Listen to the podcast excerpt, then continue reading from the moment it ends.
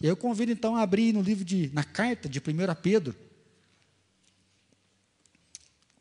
Nós temos feito uma jornada aqui em palavras de esperança. Semana passada eu brinquei que eu escolhi pregar no dia errado para falar sobre submissão. Né? Fui internado à noite, Cafaro bateu em mim quando chegou lá em casa. Brincadeira, né? Você que acompanhou a mensagem, você viu que Pedro nos diz igualmente então, na semana passada, é bom você relembrar desde a antepassada, onde o pastor Platini ministrou sobre o servo e o Senhor. Quando ele vai trazer a ideia da submissão do escravo para o seu Senhor. É, alguns estudiosos vão dizer que o que a palavra de Deus está trazendo, o que Pedro quer mostrar, é que o cristianismo trouxe uma nova vertente. Enquanto os, os gregos eles estão na filosofia e o, o que é bonito é o discurso. Então, o que o grego valorizava, aquela pessoa que tem um discurso, aquele que tem uma resposta para tudo que você fala, a pessoa é um, ele é um crânio, ele é inteligente demais. E a filosofia é isso. O cara discursa, né? então a filosofia é uma ciência do discurso, ele vai discursando sobre tudo, mas e aí a prática desse discurso já é uma outra questão. Por outro lado, você vai ter o romano, e o romano ele está ligado muito forte à idolatria, né, ao culto ao imperador, culto a diversos deuses, onde existiam prostituição, prostitutas cultuais. Você vinha numa celebração cultica e ali havia uma orgia naquela celebração à deusa do sexo, e era esse contexto que as pessoas estavam vivendo. Nisso surge o cristianismo. E Jesus fala: você quer ganhar a tua vida? Perca ela. E aí você vai achar. Surge o cristianismo dizendo: você quer ser o primeiro? Seja o último. Ao invés de ser arrogante, procurar o primeiro lugar, deixa o primeiro lugar para as outras pessoas e vá atrás. Se alguém te der um tapa no rosto, vira outra face, ou seja, não se vingue. A vingança é o que existe de comum na humanidade. Jesus fala, ao invés de vingar, você vai introduzir o amor, né? Aí sim Jesus vai trazer. E aí o que vai unir realmente o cristianismo é o laço do amor. Eu amo a Deus acima de todas as coisas e eu amo o próximo a mim como a mim mesmo. E aí o escravo, ele, embora não deva o amor ao Senhor, porque o Senhor comprou, o Senhor quer castigar, o escravo traz o amor, e essa é a raiz da mudança que a Bíblia nos, propor, nos né, diz para que eu e você possa mudar. É nessa visão que entra então a ideia dizendo que a mulher deve ser submissa ao seu marido. Em um contexto onde a mulher não tinha voz, era, não era reconhecida com inteligência e entendimento, e infelizmente, comparado às prostitutas cultuais que se vestiam de alto a baixo, Pedro fala que a verdadeira beleza da mulher deve vir do interior. Ela mostrar uma mudança não pelo falar muito, mas uma mudança que acontece aqui dentro, que é concreta. Por isso que ele diz que o marido incrédulo seja ganho pela prática da mulher e não por aquilo que ela fala. E aí a gente vê uma proximidade nos dias de hoje. Então, assim, hoje a pessoa bebe, bebe, bebe, cai, né, de tanto beber, ela fuma, ela se droga, ela transa com quem ela quiser, do jeito que ela quiser, falando que está feliz, mas o coração está um vazio. O cristianismo chega para dizer que o vício rouba o seu domínio, o vício rouba a sua liberdade e dignidade. Ele fala então que você não deve se prender na luxúria, você não deve se prender numa vida sexual desregrada, porque você é tempo do Espírito Santo. E aí você não transa não é porque não pode, você não transa pela liberdade de dizer não para uma vida qualquer, mas por querer compartilhar a vida com o outro.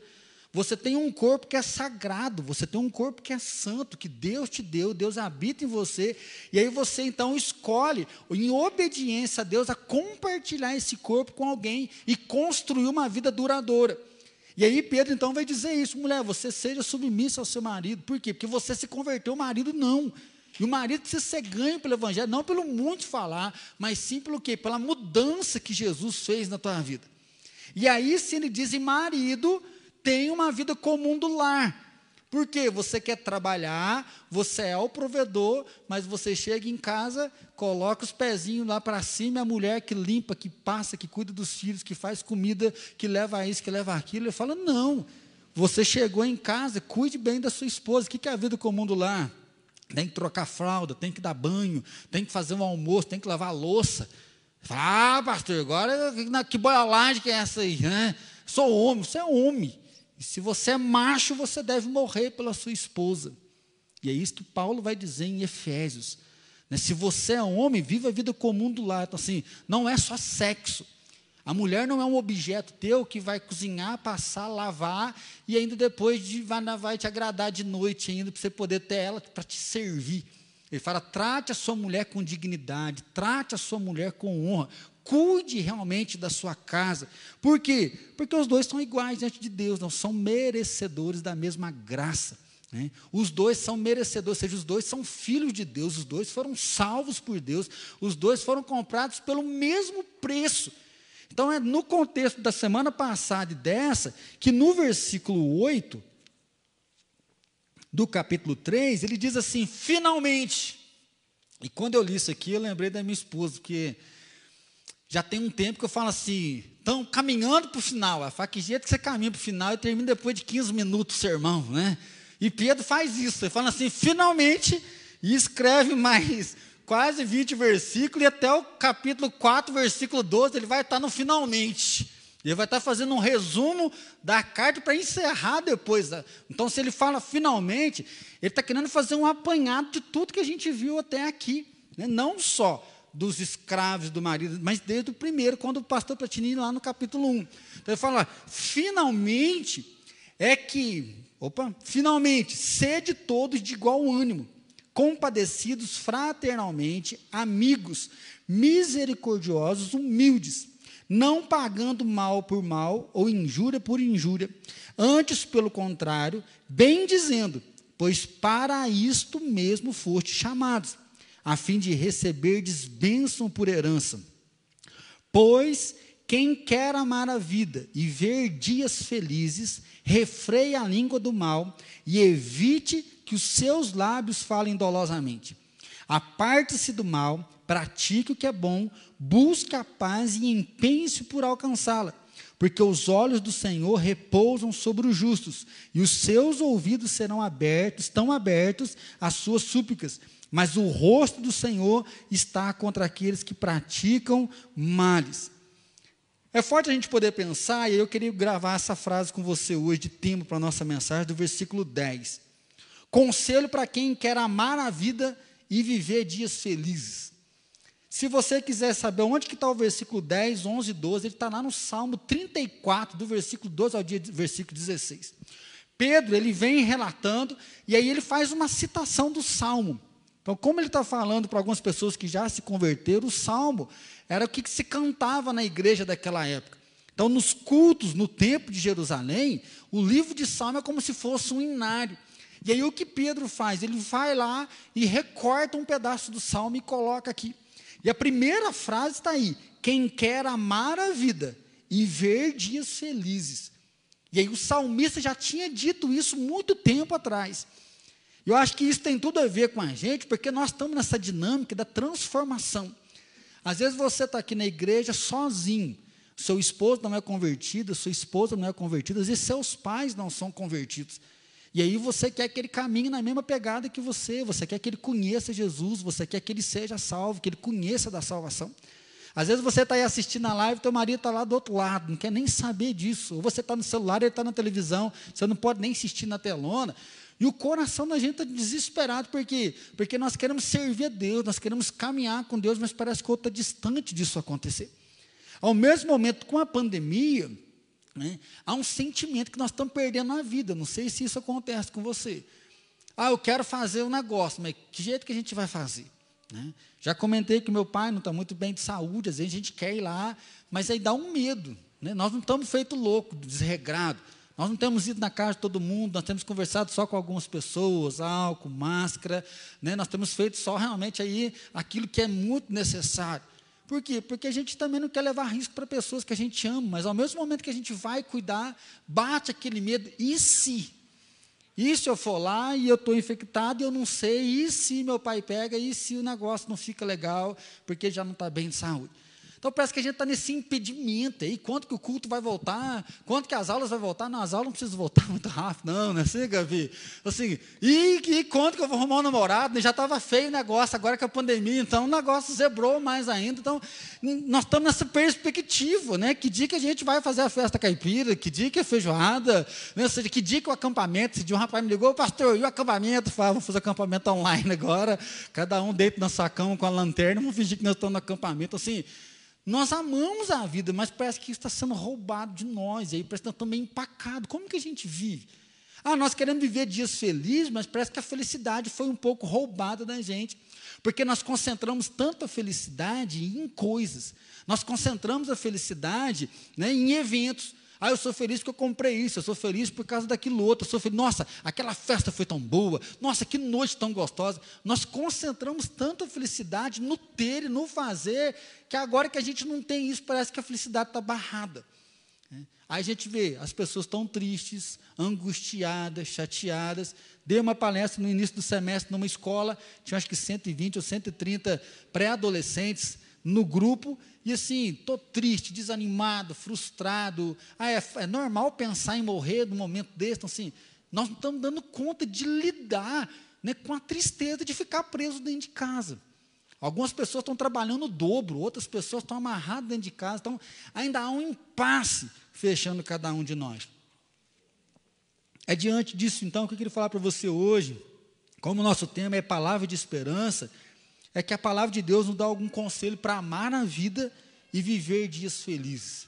Mesmo nesse tempo de pandemia, mesmo com as crises que nós estamos vivendo, como que nós podemos amar a vida e poder viver dias felizes? Como que a gente pode viver essa diferença no dia a dia e aí na caminhada? E aí então vem o versículo 1, finalmente. Né? Então, ou seja, finalmente, diante de tudo que a gente conversou da salvação, Jesus, seu reconciliador, né, ele está finalizando, ele fala, seja de igual ânimo. E aí vem algumas palavrinhas, seja de igual ânimo, compadecidos, misericordiosos, humilde, não pagando mal com mal. Aí você fala assim, peraí, se eu quiser amar na vida e ter dias felizes, né, eu tenho que ter ânimo, o ânimo aqui é, é do mesmo modo de pensar. Quando o apóstolo Paulo, finalmente, irmãos, né, sede todos de igual ânimo, sejam todos do mesmo pensamento. Então não haja divisão entre vocês, não haja facção, não haja briga, não há intriga, que vocês tenham a mesma mente. Vocês conheceram a Jesus, Jesus mudou a história de vocês, então o que é que nos dá o ânimo? É Jesus. O que nos dá o direcionamento é Jesus. Por quê? Porque o que a gente está percebendo, principalmente hoje, cada um dá tiro para um lado. A mãe fala A, o pai fala B, um filho fala C, o outro fala D, e ninguém concorda com ninguém. Nós estamos, às vezes, dentro da igreja, ah, eu não gosto disso, eu não gosto daquilo, eu não gosto daquilo outro, mas ninguém consegue respeitar o outro e juntos a gente poder abrir mão para a gente poder caminhar junto. Então, Paulo, Pedro vai dizer isso: olha, sejam de igual ânimo, seja da mesma mente, de ter o mesmo pensamento, de poder negociar, conversar, mas entender que nós não estamos disputando quem é melhor. Marido e mulher, servo e escravo, um irmão ou outro na igreja, nós estamos vivendo a vida em Jesus e nós estamos honrando e caminhando Jesus. Compadecido, ele vai surgir depois a raiz no Brasil da simpatia quando você encontra a pessoa, fala, nossa, fulano de tal foi tão simpático, né? Aí quando ele não é simpático, ah, não fui muito com a cara dele, não, aquele fulano lá é meio esquisito. Então, o que é o compadecido? O compadecido é a ideia do empático, que ele consegue sentir o que o outro está sentindo.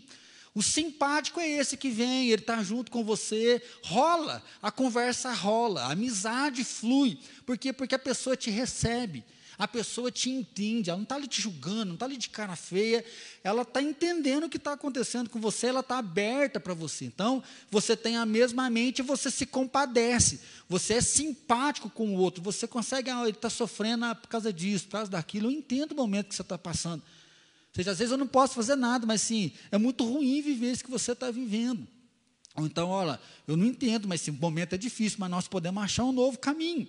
Misericórdia é a ideia da entranha, é aquilo que dói lá dentro. A misericórdia é algo que te mexe, aquela cólica que você tem que ficar parado. Não é? Ou seja, a misericórdia é aquilo que não te deixa quieto, é aquilo que faz você olhar para o outro. A misericórdia é quando você então sente a dor do outro. E aí não é a ideia de ter dó. Nossa, coitado daquele casal, né? Nossa, coitado daquela família. Isso é ter dó. A misericórdia, ela faz você movimentar. A misericórdia faz você cuidar do outro. A misericórdia faz você investir no outro. A misericórdia, após sentir a dor do outro, te leva até lá. A humildade é uma mente amigável. Você não precisa ser soberbo, eu sou melhor do que você. Não, isso que você está pensando está errado, porque eu faço muito melhor. Você abaixa a bola. Você sabe quem você é, mas você respeita o outro, você tem uma mente amigável, você considera o outro. Você está em humildade, é você realmente poder andar junto com o outro, ajudando no que for preciso e recebendo ao mesmo tempo, partilhando dessa troca. E aí sim, não pagando mal com mal. O que, que ele quer dizer? Pare de se vingar. Antes era olho por olho, dente por dente, mas agora não é mais assim, porque porque Jesus perdoou o nosso pecado. Então, quando ele fala finalmente, ele fala, nós vamos concentrar em viver a vida no projeto de estarmos aqui. Qual é o projeto? É Jesus. Por isso surgiu o cristianismo. Você se converteu, deixou de ser judeu, né, deixou de ser um gentio, um pagão, e você virou cristão, por quê? Porque Jesus fez a diferença. Porque em Jesus você descobriu que há algo melhor. Porque Jesus, ele te trouxe uma nova maneira de viver, por isso você se batizou, por isso você abraçou a fé em Jesus Cristo. E se você abraçou a fé em Jesus, agora não sou eu mais que vive, é Jesus que vive em mim. Por isso a ideia da mulher ganha o marido pelo procedimento.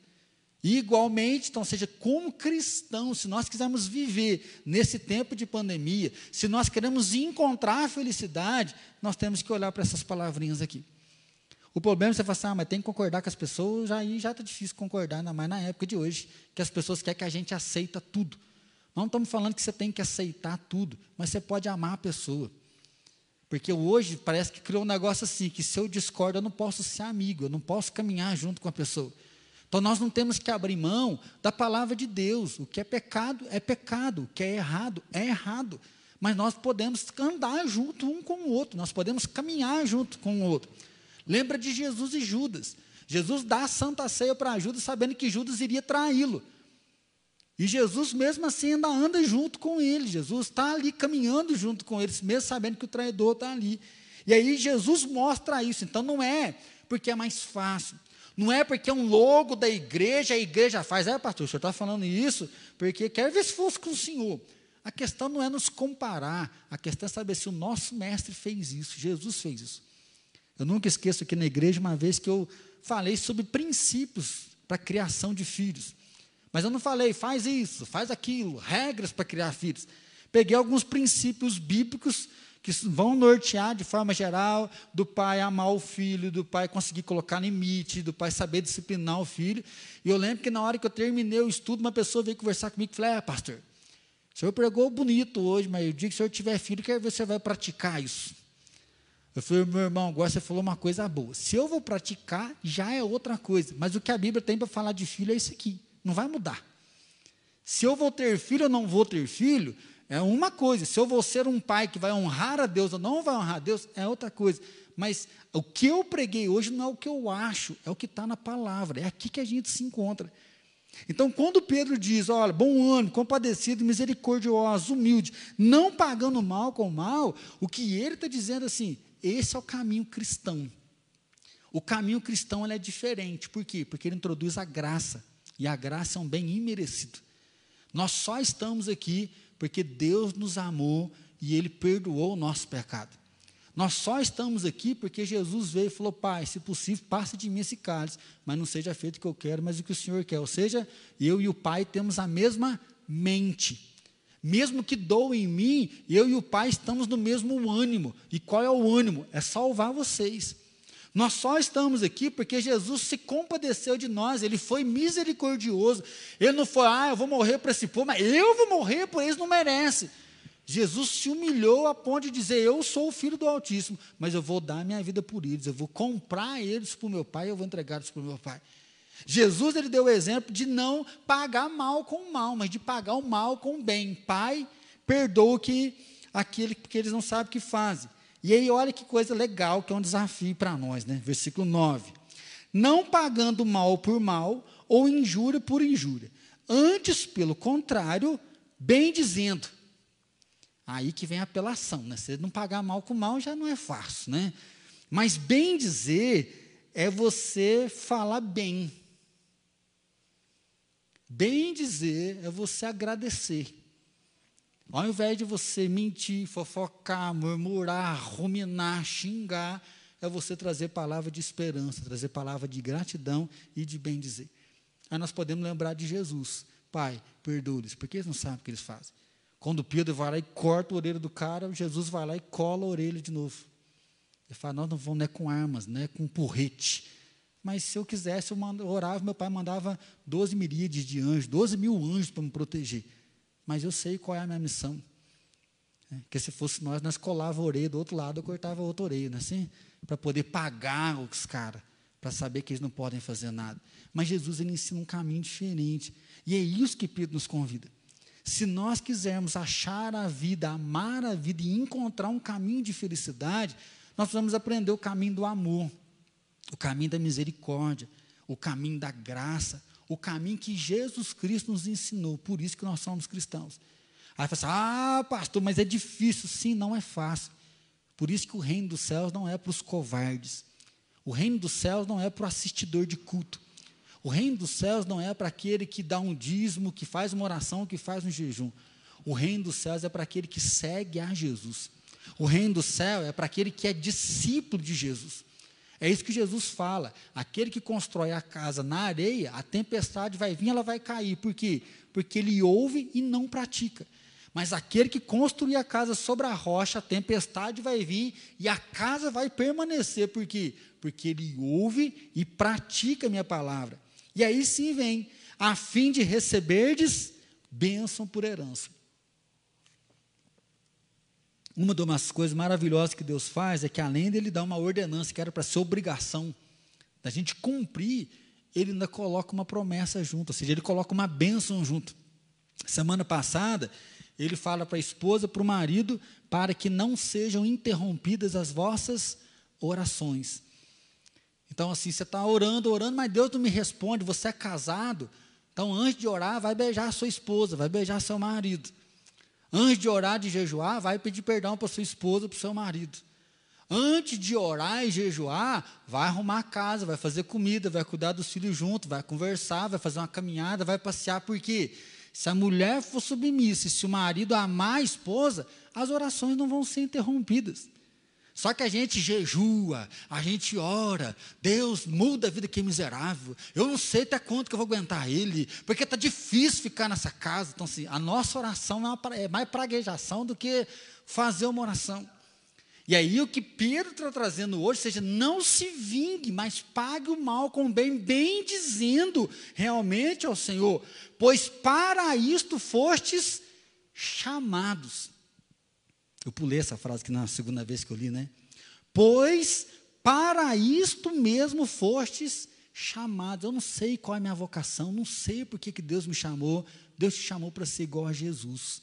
Por que, que então que você tem que ter bom ânimo, compadecido, misericórdia, humilde, não pagar mal com mal? Porque é para isso que você foi chamado, é para isso que eu fui chamado. Aí sim, a fim de receberdes bênção por herança. Então, assim, nós temos uma herança na eternidade, nós vamos morar com o céu. A vida do cristão não é que nós vamos ser honrados aqui na terra, a vida do cristão é que nós vamos ser honrados com a eternidade, viver junto com o Salvador. Porque enquanto nós estivermos aqui na terra, o diabo vai querer derrubar a gente, o inimigo vai levantar tentação, o inimigo vai levantar tribulação, para que o nome de Deus não seja glorificado. Então, infelizmente, aqui a luta vai vir, Deus vai ter misericórdia, Deus vai trazer o livramento, mas a nossa esperança é a herança que está sendo guardada. E aí Jesus falou lá em cima, nem, pra, nem ferrugem corrói, nem a traça corrói, o tesouro que está sendo preparado na eternidade. O tesouro que Deus guardou e Ele vai revelar. E aí sim, para finalizar, quem quer amar a vida e ver dias felizes, refreia a língua do mal e evite que os seus lábios falem dolosamente. Se nós quisermos então ter uma vida feliz, nós temos que tomar cuidado com a nossa língua. O que, que é refrear a língua? É o que? Dominar a língua. É saber o que a gente fala e saber o que a gente não fala. Ah, mas eu sou muito nervoso. Problema seu. Vai fazer terapia, vai ler livro de temperamento, de comportamento. Por quê? Porque a Bíblia fala, até um jumento, com, se souber frear, ele é inteligente, caboclo fechado. E aí nós pecamos com a língua. Por quê? Porque com a língua você agride, com a língua você mente, com a língua você fala mal do outro, com a língua você assassina o outro. E a Bíblia é muito forte com a língua, por quê? Porque Jesus ele vai dizer muitas vezes, do coração é que procede todas as fontes. Onde está o teu coração, ali você vai encontrar o tesouro. Você quer saber qual que é a prioridade da pessoa? Olha o que está no coração dela. Ah, eu não fico sem tal coisa. O que, que é a prioridade? A prioridade está no coração. E tem um salmo que diz que a boca fala o que o coração está cheio. Então, quer viver dias felizes, quer amar a vida, a ideia é o que? Você precisa cuidar da maldade. Você precisa cuidar da carnalidade que quer que você viva fora do que Jesus está trazendo. Ele quer uma competição, ele quer guerra, ele quer divisão, ele quer humilhação, ele quer que você aponte o dedo e até as suas orações sejam orações de reclamação, de murmuração. Eu não dou conta mais, eu não aguento mais, eu não quero mais, assim não tem jeito, até quando, Senhor, quando que a justiça vai vir, ao invés de conseguir reconhecer a grandeza dele, a majestade. É o que Paulo vai dizer: pega a sua ansiedade, entrega a Deus, oração, súplica e ações de graça. Agradeça também a Deus por aquilo que ele está fazendo. Então Pedro vai citar o salmo e diz: refreie então a sua língua, né? tome cuidado como que você vai colocar. O que Pedro vai dizer para nós está muito ligado ao nosso tema: juntos nós somos melhores. Porque juntos nós somos o corpo de Cristo aqui na terra. Juntos nós podemos produzir muito mais. Então a nossa casa pode ser um lugar de adoração, nosso trabalho pode ser um lugar de adoração, porque porque nós nos comportamos de forma diferente. Nós agimos de forma diferente, não porque nós somos bonzinhos não, porque na verdade nós somos maus. Nós somos pessoas ruins, mas Jesus habita em nós e Jesus nos faz ser diferente. Jesus nos faz dar uma resposta diferente, por quê? Porque eu não sou trevas, eu sou luz. É Deus que habita em mim, é Deus que está realmente sobre a minha vida e trabalhando comigo. Aí que ele vai trazendo para cada um de nós. Né? Domine a sua língua, não fale mentira, não fale coisas más, não fale o que não acrescente, não fale o que destrói. A sua língua está revelando o seu coração. Ele diz também: aparte-se do mal. Apartar do mal é fuja do mal. A ideia é de não praticar, mas é de você ficar longe. O apartar-se é uma forte rejeição. É que negócio que você não quer nem ver por perto. Só que nós não quer ver por perto a esposa, o marido, a mãe, o pai, o amigo do trabalho, o chefe. Não quer nem passar perto daquilo lá. Nós abraçamos o mal, porque não, o ódio está agarrado no nosso coração. Ah, você tem que perdoar. Ah, você fala que eu tenho que perdoar, mas você não sabe o que, que ele fez para mim. Nós abraçamos a falta de perdão, nós abraçamos o rancor, ao invés de rejeitar isso. Nós esquecemos que Deus pode fazer um milagre, que Deus pode transformar e acabamos abraçando o mal. Busque a paz, e isso é forte, o salmista vai dizer: busque a paz e empenhe-se por alcançá-la. Busque a paz. Por que você tem que buscar? Porque ela não está aí. E ainda fala assim: empenhe-se por alcançá-lo, ou seja, não é facinho achar paz, não. Agora está engraçado, porque não sei o que nós falamos lá em casa. Às vezes eu estou passando no meu Instagram, está assim, na hora de dormir, descanse, né? Eu nem acho a parte direto, mas assim, agora estão pondo umas musiquinhas para acalmar a gente, né? Até eu não sabia, abriram um ministério para evangelizar agora, né? Uma pessoa mandou um vídeo. Oi, às vezes as coisas estão más, ruins, mas Deus sabe que é melhor. Né? E aí qual que é o objetivo? Acalmar, pensar em Deus. Aí você vai lá, hum, para achar paz interior, né? Assim, ai, meditei, meu marido mudou, minha filha também. Ó, só fica quietinho, que paz. Até que você parte fazer, hum, aí vai vir o dois na frente, não é? Então, assim, corra, empenhe-se o que, que é empenhar para ter a paz? Você está brigado. Empenhar é pedir perdão. Empenhar é você construir ponte, derrubar os muros. Empenhar para ter a paz é você deixar de ser orgulhoso e ser humilde. Empenhar de ter a paz é você suportar a arrogância do outro. O problema às vezes não é nem ser humilde, mas é o outro ser muito arrogante. Você fala, mas fulano não desce. Empenhe por ter a paz. Ama a vida e quer ter dias felizes. Empenhe-se. E aí o pastor Platini já pregou, 1 Pedro 2,12. Vive de uma forma que aquilo que as pessoas tentam falar mal de você, elas mesmas que vão cair. Por quê? Porque o padrão de vocês é de honestidade. Vão falar mal de você, mas vão ver que você vive de uma forma honesta, você é direito, você tem um bom testemunho de Jesus.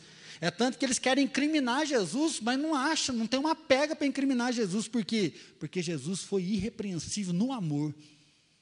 As pessoas eram impactadas, porque quando elas ouviam a mensagem, falavam, esse cara fala e ele pratica. E ele manda o demônio embora, o demônio vai embora. Ele fala que tem poder para perdoar pecado e ele cura a pessoa curada. Assim, ele realmente tem autoridade, porque porque ele pratica aquilo que ele fala. Então, chamado para mim para você isso. Por isto mesmo foste chamados. Nós somos chamados para viver de forma diferente. O nosso chamado é o antimundo. Enquanto o mundo divide, compete, destrói, disputa, é arrogante, é individualista, o cristianismo ama. E o cristianismo ama, e o cristianismo ama, e o cristianismo ama. A inimizade vai vir, como Paulo vai dizer aos romanos: no que depender de vós, tem de paz com todos, porque infelizmente alguns lugares não vai ter como ter paz, mas aí já não depende mais de nós. Por quê? Porque o Senhor está conosco. Opa, falta o último versículo aí, né, gente? Que a gente não pode perder. Versículo 12.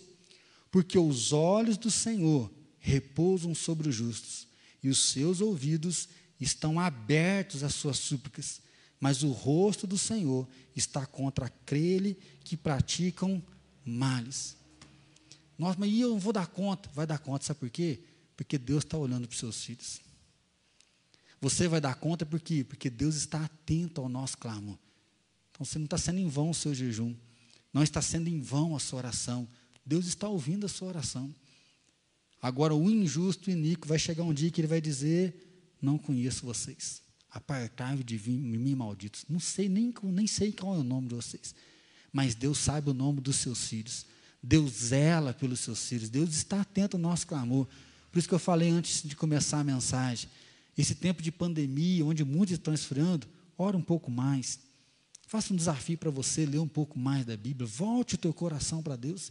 Quer amar a vida e quer viver dias felizes? Viva aquilo que Deus chamou você para viver. Porque muitas vezes para nós parece que obedecer a Deus é tomar prejuízo. E a gente vai ver no mundo cada vez pior. Mas está na hora de nós entendermos que servir a Deus não é prejuízo. Servir a Deus é lucro, servir a Deus é encontrar com a eternidade, porque a eternidade raiou no nosso coração, Jesus raiou sobre a nossa vida e um dia nós vamos voltar com Ele para a eternidade.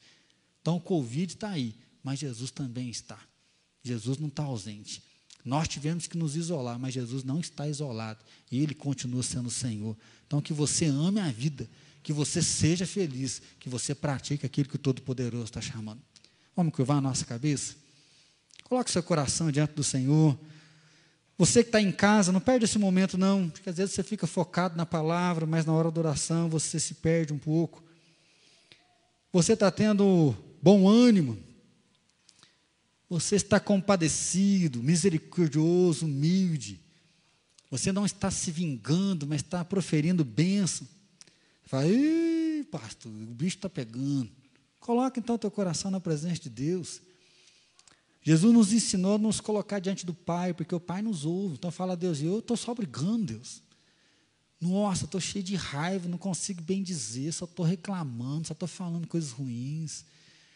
Ah, Deus, eu não vim porque eu não tenho coragem, mas o que eu fico pensando é só na vingança, de dar o troco. Ah, Deus, eu não estou conseguindo ser humilde, porque tem umas pessoas muito arrogantes que humilhar a gente, aí eu estou humilhando eles mesmo. Ah, Deus, eu até estou tentando buscar paz, mas aqui é difícil demais de até desistir, de empenhar por isso. Coloca o teu coração no altar do Senhor. Fala, Deus, eu quero amar a vida, eu quero viver dias felizes. No meio do mundo em trevas, eu quero brilhar tua luz. Senhor Jesus, eu quero bem dizer o teu nome, te agradecer e engrandecer, porque a tua palavra se torna real para nós. Ao ler isso, parece que é impossível viver, oh Pai, aqui na terra. Mas quando nós olhamos não somente para o Senhor, nós vamos encontrar homens e mulheres que, tendo fé em Ti, conseguiram viver uma vida diferente. E isso é tão verdade que já impactou o nosso coração. É por isso que nós estamos aqui nessa igreja. Por isso que as portas dessa igreja ainda estão abertas, porque a tua promessa continua de pé, que as portas do inferno não vão triunfar sobre a igreja. Senhor, muito obrigado, porque a tua palavra é fiel, que a tua palavra é verdadeira, e nós nos colocamos na tua presença. Senhor, nós queremos buscar a bênção, nós queremos clamar o teu milagre sobre nós, mas nós queremos viver, Pai, uma vida comum do nosso lar.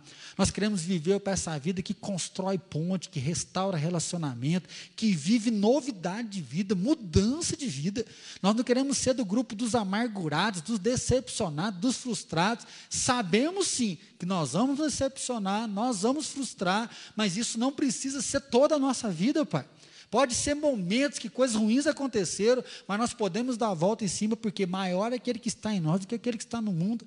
Jesus toma mesmo o nosso coração, como nós oramos do começo, quebra a dureza, quebra, Pai, esse nariz empinado que está em nós, mas, ó Pai, que realmente o Teu Espírito Santo cresça em nós e que o nosso eu diminua e que o Teu nome seja exaltado, que o Teu nome seja glorificado. Senhor Jesus, que Satanás seja humilhado por se levantar contra nós e que ele cai ao ver, Pai, que o Senhor está crescendo dia após dia em nós e que a referência do amor continua viva, a referência da verdade continua viva, a referência da justiça do Senhor continua viva no coração de cada um de nós. Tantos aqueles que estão aqui presenciais, aqueles que estão em cada casa agora. Pai, nós queremos viver a vida apaixonadamente, nós queremos, ó Pai, viver na alegria do Senhor. Assim, toma o nosso coração e inspira a começar começar algo novo hoje, começar algo novo essa noite, nós não queremos esperar um momento, Pai. Nós queremos, como nós vimos aqui, nós não queremos que a nossa oração seja interrompida. Queremos cuidar da nossa casa e que as orações estejam ligadas no Senhor. Nós queremos fazer o que o Senhor chamou para a gente fazer, que é dar esse bom testemunho, porque a herança vai vir no final. Assim, abençoa a nossa semana, abençoa esse mês que está finalizando, Pai. Nos ajuda a terminar bem esse mês e começar já um mês na tua unção, na tua presença, na tua graça. Recebe mesmo cada um de para a glória do teu santo nome, e que a graça maravilhosa de Jesus Cristo, que o amor do Pai Todo-Poderoso e que a paz do Espírito Santo seja derramado sobre cada um de nós. E assim, Deus, nós oramos em nome de Jesus. Amém, Senhor.